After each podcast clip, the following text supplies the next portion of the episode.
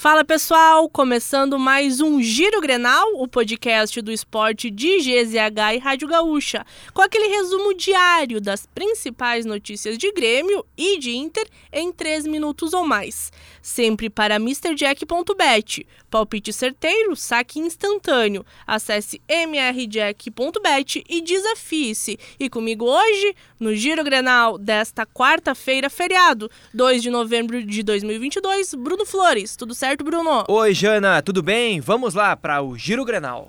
Começando então pelo gauchão feminino. O primeiro Grenal da final do campeonato foi disputado na manhã desta quarta-feira.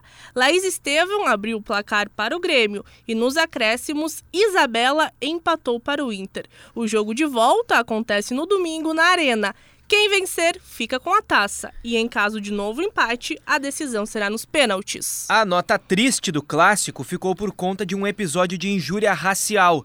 Atletas do Grêmio teriam ouvido ofensas vindas da arquibancada. O torcedor foi identificado por imagens das câmeras de segurança e o caso será conduzido pela segunda delegacia de polícia de Porto Alegre.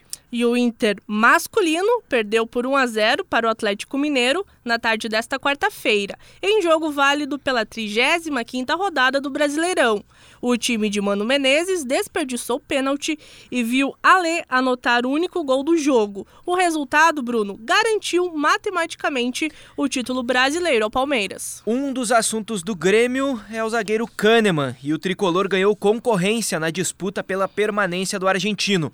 O Boca Juniors busca reposição para a sua zaga após a lesão de Marcos Rojo, Kahneman está livre para assinar com qualquer clube desde o último dia 1 de julho, o que pode facilitar a sua saída.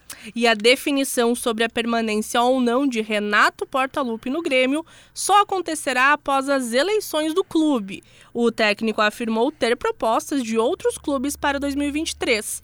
No entanto, ele assegurou que a preferência é pela renovação com o tricolor.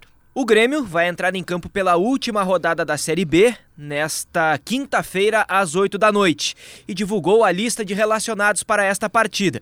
A lista de 22 atletas tem o goleiro Adriel, que deve ser titular e não conta com nenhum centroavante.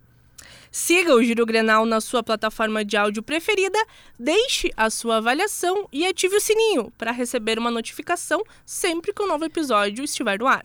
A produção do Giro Grenal é de Nicolas Lira e Janaína Ville. Equipe técnica e edição de áudio de Christian Rafael. Siga arroba esportesgzh nas redes sociais.